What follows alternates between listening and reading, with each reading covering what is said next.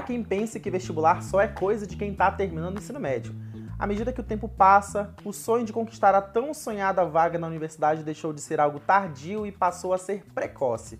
Precoce, talvez essa não seja a palavra. Precavido, cuidadoso, estratégico e muitos outros adjetivos definem bem o vestibulando que se prepara para um vestibular seriado. Mas afinal, quais são as vantagens dessa modalidade de processo?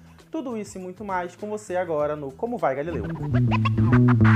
Fala galera, eu sou o professor Paulo Amaral e esse é o Como Vai Galileu, o podcast do Vetor Centro de Estudos que trará informações relevantes sobre o universo de vestibulando para você que está querendo pleitear uma vaga na tão sonhada universidade pública. E hoje trouxemos aqui para vocês um tema de extrema relevância, que são os vestibulares seriados e como esse tipo de processo tem revolucionado o contexto do vestibular na atualidade, isso não só aqui no Amazonas, mas também no Brasil inteiro. E para isso trouxe aqui para vocês o nosso querido professor André Barroso, para íntimos e não íntimos, o professor Dedé. Diga lá um oi pra gente, Dedé. Seja bem-vindo. Obrigado, Paulo. É um prazer estar aqui. Espero que a gente possa ajudar cada vez mais os nossos alunos a entender melhor é, sobre vestibular, sobre PSC, CIS e diversos outros assuntos. Vamos primeiro tentar destacar who the fuck is vestibular seriado, da onde veio e em qual contexto isso foi atribuído na realidade dos indivíduos que estão prestando ensino médio. Bom, basicamente, quando a gente analisa o histórico dos vestibulares seriados, a gente vai ver que o início se dá com o PAS na UNB, lá na, na década de 90 e tudo mais, isso se espalha pelo país. Né? A ideia dos vestibulares seriados, ou o objetivo deles, é formar profissionais e regionalizar cada vez mais o acesso às universidades dentro dos, dos estados, né, para que esses profissionais sejam profissionais formados para trabalharem ali, para atender o mercado, a economia local.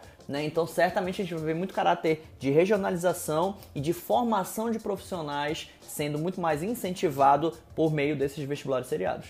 O que acontece é que é uma realidade isso né, do Brasil inteiro. A gente existem vestibulares seriados por todo o Brasil e essa cultura que tem sido agregada cada vez mais à nossa realidade, né, a realidade do vestibulando brasileiro, tem lá suas vantagens e desvantagens no meio do processo. Eu queria que você, como especialista nisso, salientasse pra gente quais são as vantagens e quais são as desvantagens, porque sim, existem desvantagens nesse tipo de processo você vai entender agora com o Dedé, né, Dedé? Fala aí pra gente. É, exatamente. É, nesses meus quase 10 anos aí estudando e dando aula, entendendo cada vez mais sobre esses processos, a gente vê claramente que o fato de você ter não mais somente uma grande prova no final do seu ensino médio que vai decidir se você vai ou não entrar naquela vaga, naquela universidade que você quer, você meio que dilui essa tensão, essa pressão que você tem para entrar na faculdade em três anos, ou seja, você vai fazer uma prova no primeiro, uma prova no segundo e uma prova no terceiro ano do seu ensino médio. E claramente, né, isso te permite algumas coisas, por exemplo, traçar estratégias ao longo do seu ensino médio, ou seja, ah, não foi muito bem na minha primeira etapa, mas eu ainda tenho outras duas etapas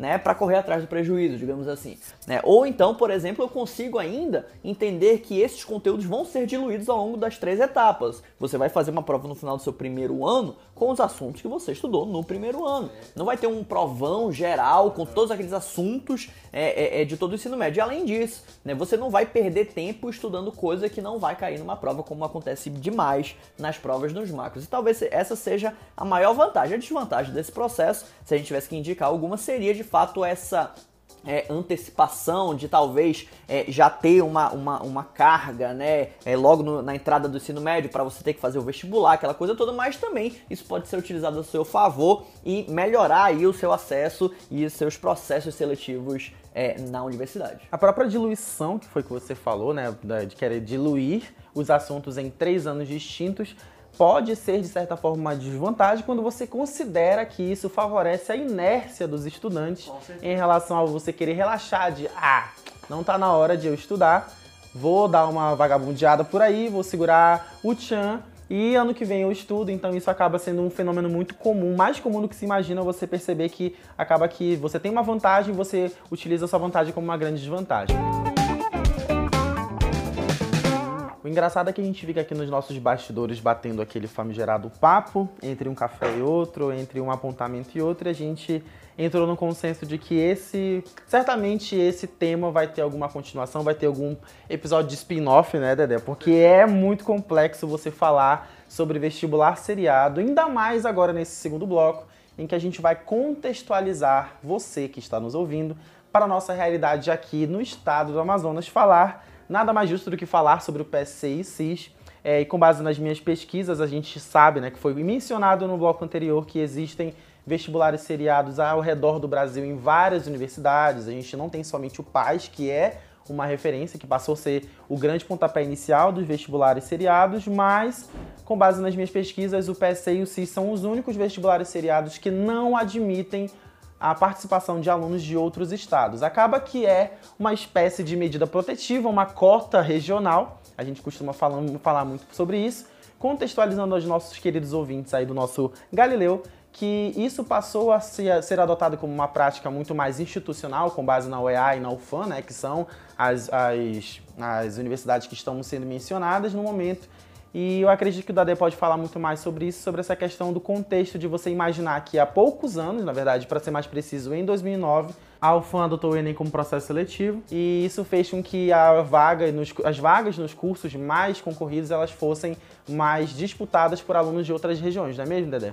É, exato. Com certeza, quando a gente para para analisar as provas de PSC e CIS, elas são provas muito regionais. Não só pelos conteúdos que caem, né, como você percebe claramente, né, questões de história, de geografia, de literatura, contextualizando e regionalizando esses assuntos, você vê claramente, como você falou, critérios, né, de como pessoas que não são ou que não estudaram no Amazonas é, é, não podem participar do processo, né? E aí você vê claramente o PSC sendo esse, esse pontapé inicial, né? Quer dizer, você vê é, ambas as universidades, né? Não só a UFAM no PSC, mas a UEA também no CIS oferecendo mais de 1.100 vagas para cada é, processo desse, né? O que realmente é, faz a gente entender que essas 1.100 vagas servem para formar estudantes que estudaram no estado, do Amazonas, ou seja, para formar profissionais para o estado. Então, talvez essa seja a, a, a maior finalidade desses processos, regionalizar é, as pessoas ou os profissionais que vão sair dessas universidades. A nossa intenção aqui é levar você a uma perspectiva ainda mais técnica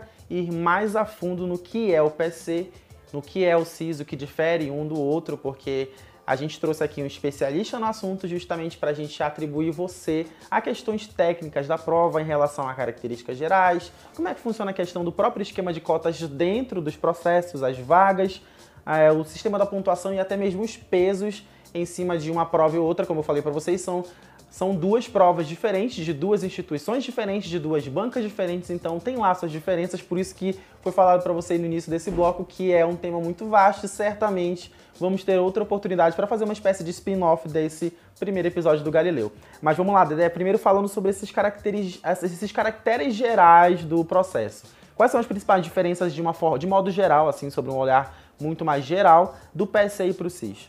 Bom, vamos lá. Inicialmente a gente tem o PSC como pontapé inicial, ele começa bem lá atrás, começa lá em 2002, né? E aí ele começa a ser esse processo seletivo que a UFAM começa a adotar, e aí claramente você já vê algumas distinções. Por exemplo, o PSC é uma prova que acontece todos os, dias, é, todos os, os, anos, né, pela parte da manhã. E aí isso é até motivo de piada interna aqui dentro do vetor, que os alunos né, não gostam de vir fazer simulado de manhã, mas enfim, é o horário que a prova vai acontecer. É o que acontece. Para é você, que... duas palavras, lute. Você lute, precisa lutar para acordar é. cedo, porque no dia da prova você tem que chegar lá às 7 da manhã e a prova começa às 8. Então Exatamente, então... tá? E aí o que acontece? Você vai ver claramente que, por exemplo, exemplo, é, algumas matérias, alguns conteúdos são é, é, diferentemente cobrados nas provas do PC e na prova do CIS. Por exemplo, quando você analisa a prova do PSC, você vai ver que o PSC 1 e 2 ele vai ter um tempo de prova de 4 horas e o PSC 3 tem um tempo de prova de 5 horas porque consta uma redação no final. Além disso, no terceiro ano você, é que você vai fazer uma prova que vai conter, por exemplo, línguas estrangeiras. Aí você pode escolher entre inglês, espanhol é, ou francês também. Quando a gente já olha para o CIS, né, que já é um processo mais recente, já começa em 2013, já é outra banca, né, a VUNESP, que é uma banca de São Paulo, você já vai ver claramente que não tem essa distinção. No CIS 1, no CIS 2 e no CIS 3 você tem o mesmo, a mesma quantidade de tempo para fazer a prova, que são essas é, famosas 5 horas, tá? E aí, no caso, também existem outras diferenças. Por exemplo, o PSC, quando a gente fala em tempo de questão, ou seja, quanto tempo eu tenho para resolver uma questão do PSC.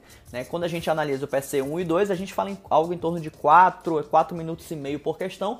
No PSC da terceira etapa, você tem mais ou menos esse tempo e também mais ou menos uma hora para fazer uma redação. 4 a 4 minutos e meio por, por questão. questão. Isso no PSC, né? Isso no PSC, exato. Quando a gente olha para o CIS, a gente já tem uma diferença. Por exemplo, CIS 1, você já vai ter 5 minutos para fazer questão, que é um bom tempo. mas quando você já vai para o CIS 2 e para o CIS 3, você já cai para 4 minutos, né? Ou seja, menor que o, que o PSC, e tem mais uma hora para fazer redação, porque isso também é uma diferença. No CIS, você já faz redação desde o segundo ano, enquanto que no PSC você só vai fazer uma redação lá pelo terceiro ano. Então, talvez, além de, claro, as bancas serem totalmente distintas, o nível das questões ser totalmente distinto, a gente tem essas características gerais é, bem diferentes entre as duas provas. A gente vê, inclusive, dentro do nosso contexto diário, né, de professor de pré-vestibular, a gente vê é, claramente o quanto usualmente os meninos têm muito mais medo de um simulado do PSC do que um simulado do CIS. Como o próprio Dedé falou, são duas bancas diferentes. A gente entende que o PSC, pelo fato de ser feito por uma banca que é formada por professores da Universidade Federal do Amazonas, a tendência é que a prova fique mais técnica. E, consequentemente, é técnica é o jeito mais, mais sutil né? né, de falar que a prova é mais difícil, na verdade, né? Então é por isso que a gente vê, né? Certamente professores que estão ouvindo a gente agora vão identificar que aluno que vai fazer é, simulado do PSC foge de como o diabo foge de cruz, né? É, então, tipo isso. A gente tem esse, esse aquém aí dentro da prova do PSC para ela ser mais técnica e isso acaba interferindo diretamente na questão do, do, da disposição de tempo por questão, que isso é uma informação muito importante aí que o Dedé está trazendo para a gente né? Você tem mais alguma coisa para acrescentar nessa parte da, dos aspectos gerais, Dedé? Tem... Olha, eu acredito que a gente já falou tudo, mas é realmente frisar isso, que são duas provas diferentes, que são duas bancas diferentes, que têm pensamentos totalmente diferentes. E aí, claramente, os alunos aqui do Vetor têm esse privilégio de ter acesso a esse material totalmente detalhado uhum. e entender quais assuntos que realmente caem para cada matéria na prova do CIS, na prova do PSC, porque a gente fez toda essa análise para eles. É, isso é um projeto bem da hora que a gente fez aqui dentro da instituição, que foi de detalhar por meio de uma análise até mesmo gráfica, né? uma análise minuciosa em cima de todas as bancas dos últimos 7 anos de CIS, 18 anos de PSC, que é uma análise bastante né, rigorosa, que é, requer bastante atenção em relação a gente diferenciar o que cai e o que não cai. Tem muita coisa que às vezes os professores se empenham tanto em querer trabalhar dentro, do, dentro da sala de aula e acabam não caindo. Mas vamos falar sobre a questão das cotas e vagas dentro desse sistema tão complexo que é o PSE e o CIS. Isso, perfeito. Bom, vamos falar de cotas então, e aí o sistema de cotas que é, que é adotado pelo PSE. Basicamente você tem dois grandes grupos tá, de alunos, os alunos que são chamados de ampla concorrência, ou seja, que não são cotistas, tá, e os alunos de escola pública, ou seja, claramente, se você ou é de escola particular ou de escola pública, você vai por um caminho ou outro. E aí começa a complicar esse sistema de cotas dentro do PSC quando a gente vai para as escolas públicas, que aí dentro do grupo de escola pública você tem dois grandes grupos. As pessoas que têm uma renda familiar até 1,5 salário mínimo e as pessoas que não têm essa limitação de renda, tá? E aí dentro ainda das pessoas que, por exemplo, que são de escola pública e que têm uma renda de até 1,5 salário mínimo, você tem uma diferenciação entre as pessoas que são portadoras de deficiência e não portadoras de deficiência, tá? Então, por tem exemplo, uma série de destrichamentos dentro do certeza. processo do, de, do sistema é, de cotas, Como se fosse né? uma escadinha, uma árvore ali descendo e tudo mais. Então, por exemplo, se eu sou uma pessoa é, é, de escola pública, até 1,5 salário mínimo de renda, não portador de deficiência e me declaro, é, me autodeclaro preto, pardo ou indígena, eu vou pertencer a uma cota. Se eu faço tudo isso, mas não me declaro, eu pertenço a outra cota. E se eu sou portador de deficiência, ainda pertenço a outra cota. Ou seja, isso tudo dentro de um subgrupo das escolas públicas, que é esse subgrupo de até 1,5 salário mínimo. E a coisa se repete aí, independente de renda. Ou seja, percebe claramente que é um sistema realmente que você é, vê num gráfico, numa tabela, talvez fique um pouco mais, mais claro isso, né? E aí você tem toda essa divisão. Quando a gente já fala do CIS, a coisa muda, né? Porque eles associam essas cotas aos grupos de cursos que eles chamam.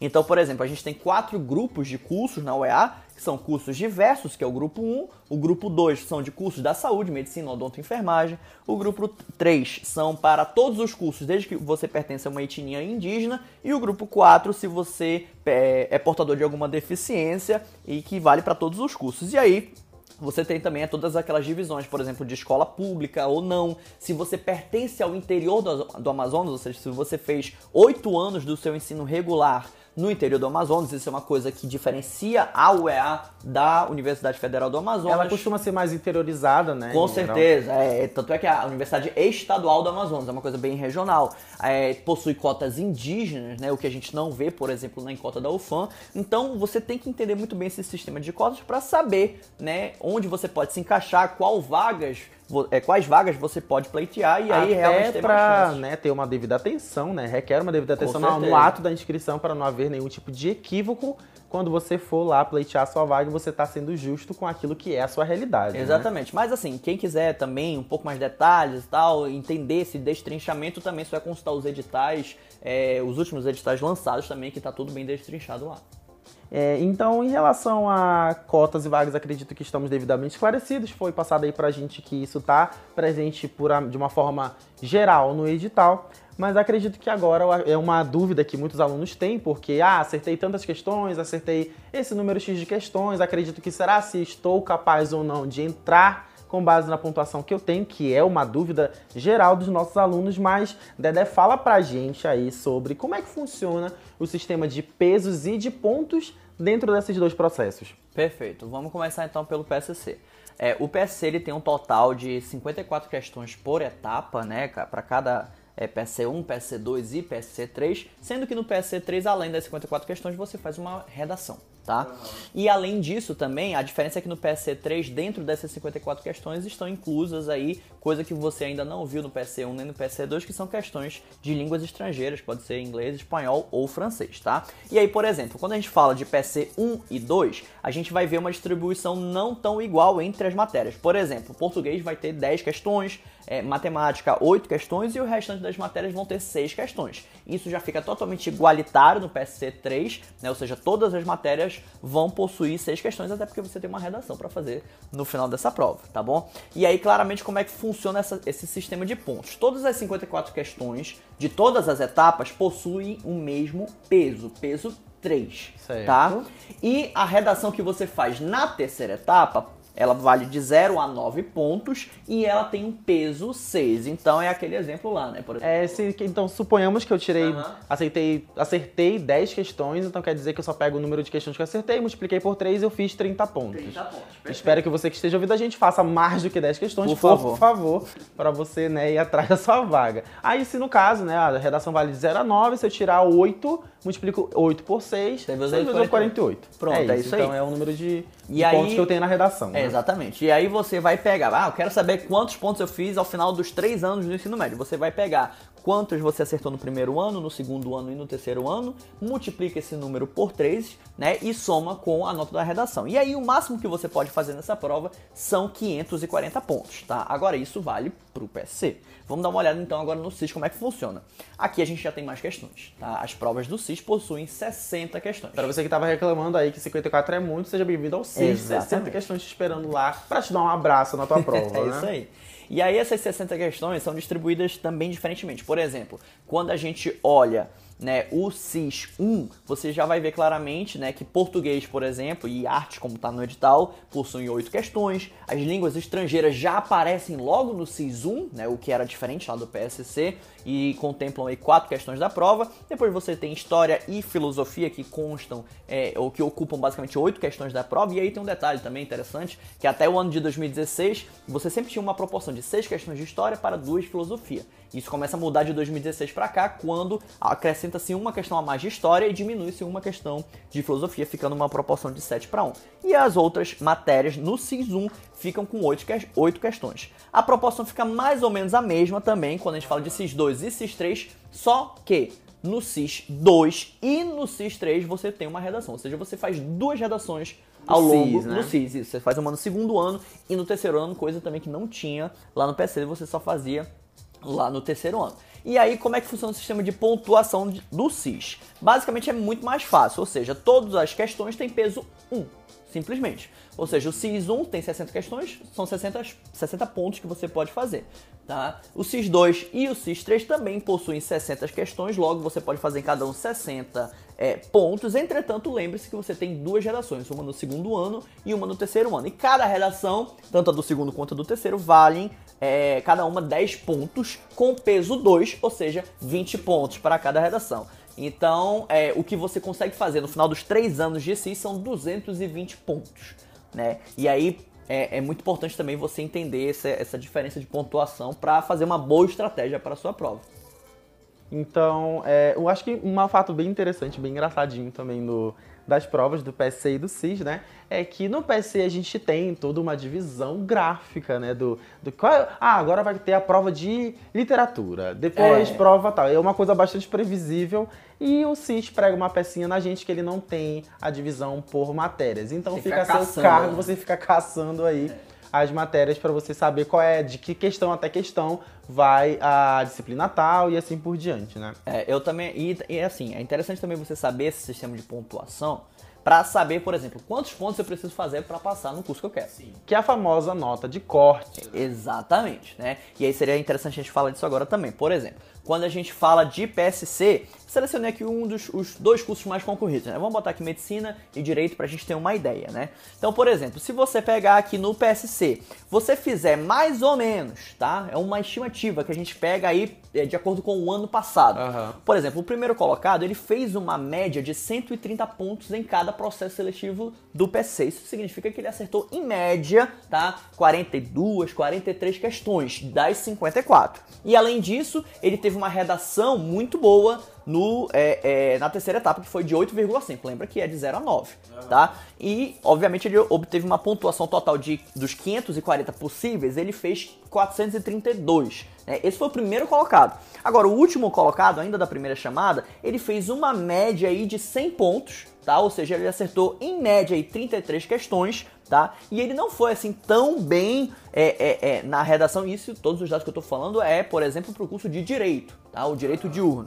E aí ele fez aí seis é, é, seis pontos, né, ou melhor, seis questões, fazendo 36 pontos em sua redação, é, contemplando o total de pontos de 336 pontos. Ou seja, o que, que a gente quer dizer com isso? Que se você ficar aí entre os 330 e 430 pro- pontos, você pode pleitear uma vaga em direito na Univers- Universidade Federal do Amazonas. Tá? Isso muda também de acordo com o direito noturno, por exemplo.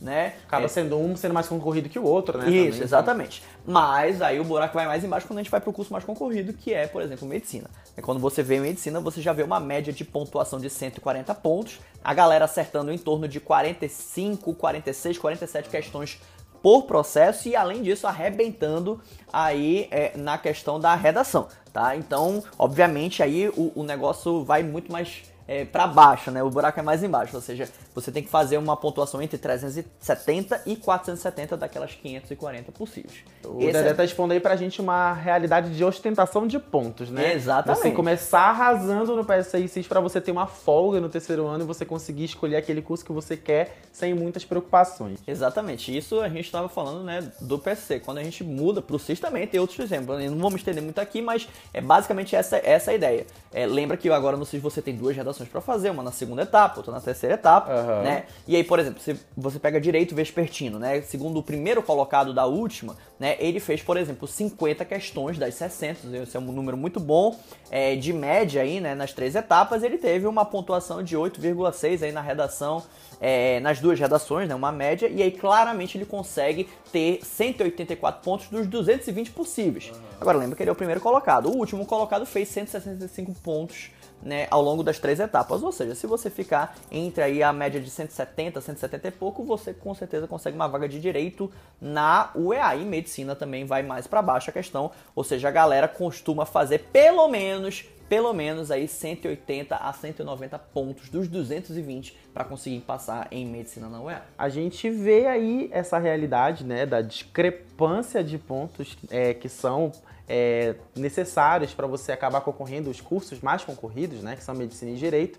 É, isso é um reflexo do fato de que o CIS e o PSC são provas diferentes, de que o PSC é mais técnico, tanto é que a gente, é, se salvo engano nos dados que você passou pra gente, do primeiro colocado, né, do curso mais concorrido, ele tinha, dos pontos possíveis, ele tinha cerca de 120 a 130 pontos a menos. Isso quer dizer que é muito comum você, não se assuste caso você perceba que você errou 15 questões no, no PSC e lá no CIS você só errou 5 ou 6 questões, porque a prova por si só ela acaba sendo mais fácil, né? Com certeza.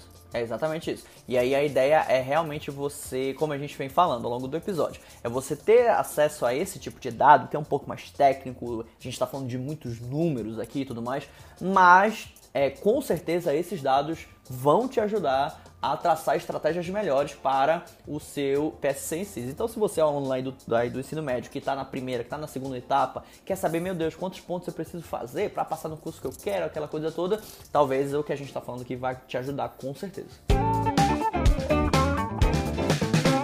Agora vamos para o nosso último bloco do Como Vai Galileu, episódio 1. Está sendo uma conversa muito boa e muito enriquecedora, com muitos dados. Espero que vocês estejam ouvindo a gente, nossos queridos espectadores desse podcast, estejam se sentindo informados sobre esses dados que estamos trazendo aqui para vocês. E esse último bloco a gente reserva para um momento bastante descontraído, que é o momento em que você, ouvinte, pode mandar para a gente aqui do estúdio uma pergunta, uma curiosidade acerca do tema que a gente está abordando agora. E agora é o quadro Pergunte ao Urso com a pergunta da Evelyn. Manda aí, Evelyn.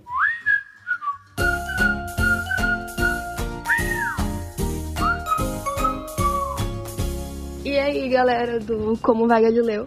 Aqui quem fala é a Evelyn, eu sou vestibulanda e bateu uma curiosidade aqui de saber como é que era a época dos professores, na época que eles faziam vestibulares seriados.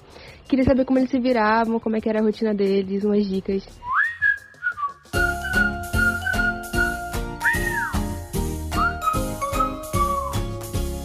Cara, a minha experiência com vestibular seriado, ela foi uma experiência catastrófica e eu faço questão de ser o último a falar aqui da nossa conversa sobre como foi a minha vida de vestibulando seriado. Então, contigo, Dedé, como é que foi, né? Vamos responder aí a pergunta da Evelyn, como é que foi a tua experiência como um vestibulando seriado na tua época de ensino médio?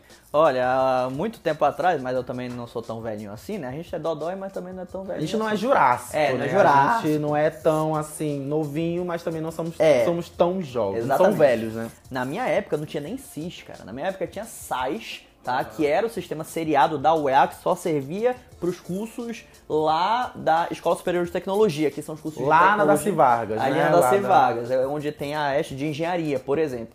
Né? E aí, cara, a ideia que a gente tinha de vestibular seriado é que a gente ia fazer a prova e tudo mais, tinha que fazer essa prova, ninguém sabia exatamente o que, que era essa prova, a gente só ia fazer e pronto. Né? Não tinha essa preocupação, essa estratégia, esse negócio de análise, essas coisas que os alunos do vetor aqui têm né, de, de benefício. Então, realmente, assim, a gente foi fazendo da maneira que foi dando pra fazer. Né? Eu não fiz o meu PSC3, por exemplo, né? Por, pra você ver o Pegou nível de falta, né? Peguei falta. Então, claramente, naquela época, o que eu vejo de diferença é que a gente não dava a devida preocupação que a gente dá hoje, né, com essa importância toda pro PSC e pro CIS. Essa foi basicamente minha experiência. Então, falando sobre a minha catástrofe como vestibulando seriado, eu fiz, a, eu fiz o meu ensino médio né, numa escola particular, muito boa, inclusive. ah, e mesmo a escola sendo muito boa, é, eu pego um pouco da fala do André para a gente passar né, como é que é um espelho da realidade anterior, anterior à realidade que vivemos agora, que é dispor a falta de instrução da equipe pedagógica das escolas de querer inserir esses alunos no contexto de vestibular o quanto antes. Então, eu acredito que pô, uma parte foi desleixo meu, porque eu era meio vagabundo, eu só queria saber de ser o, o fodão da escola, o pica das galáxias, porque eu estava saindo do ensino fundamental e entrando no ensino médio, eu estava chegando no auge social da escola. Então, eu queria somente saber de curtição e de zoeira. E outra parte foi um pouco da falta de instrução dos meus professores e a parte pedagógica, que isso faz toda a diferença, faz muita diferença. Se você é, estuda numa instituição em que os professores não te incentivam a pesquisar acerca do que é o vestibular, do que, ou se contextualizar na realidade dos vestibulares, cobre eles, incentive eles e busque mais informações com aqueles profissionais que conseguem e que conhecem os processos, né? Na minha época, eu acabei não passando no PSC, mas foi um fato muito engraçado, foi que quando eu fui fazer a minha prova, né, do PSC, é, praticamente de madrugada, porque é muito cedo mesmo, a gente tem que acordar cedo para fazer a prova. E a minha mãe no caminho até a escola falou para mim, meu filho, eu lembro que quando eu estava no primeiro ano do ensino médio, eu fui aluno da primeira leva do PSC. Então, acabei passando aí pra vocês com a idade da minha mãe, faça as contas. Te amo, mãe, um beijo, não fique com ódio de mim. Mas a minha mãe foi da primeira leva e ela mesma falou pra mim na época que ela tava totalmente fora do, da realidade de entender o que que era isso. Caramba, tô, tô aqui com a minha idade fazendo o meu, né, meu primeiro vestibular, sendo que nem sei o que, que eu tô fazendo aqui direito, mas a gente tá aqui, né, pra tentar conseguir o nosso sonho, que é entrar na universidade pública. Então acaba que a minha experiência foi catastrófica por conta disso. Acredito que a do André também foi por conta disso, porque isso é uma realidade que começou a ser cobrada muito mais agora, né? Tipo, é algo que tem se mudado é, há muitos anos. Então a gente, na nossa realidade aqui no Vetor, a gente encontra muitos alunos que têm lá seus 14 anos sem nenhum pelo na cara, querendo estudar e correndo atrás de assunto, querendo saber o que pode estudar, o que, não pode estudar e, e pensando de uma forma mais estratégica no vestibular. E eu espero que essa conversa tenha sido muito agregadora para você que está ouvindo a gente. Eu queria agradecer também a presença do Dedé aqui, é, com toda a sua inteligência, seu carisma também e todo é, ter agregado a gente nessa conversa, viu, Dedé? Deixa aí um recado para os nossos ouvintes, um tchau aí para a galera. Beleza, Paulo. Muito obrigado por ter me chamado, por ter me convidado. Foi uma satisfação enorme. Espero poder ajudar cada vez mais aí a galerinha do Vetor. Não esquece de deixar o teu comentário lá no Instagram pra gente, dizer o que você achou. A sua, a sua opinião é muito importante pra gente. E em breve voltamos com mais um episódio do nosso podcast Como Vai Galileu. Até já!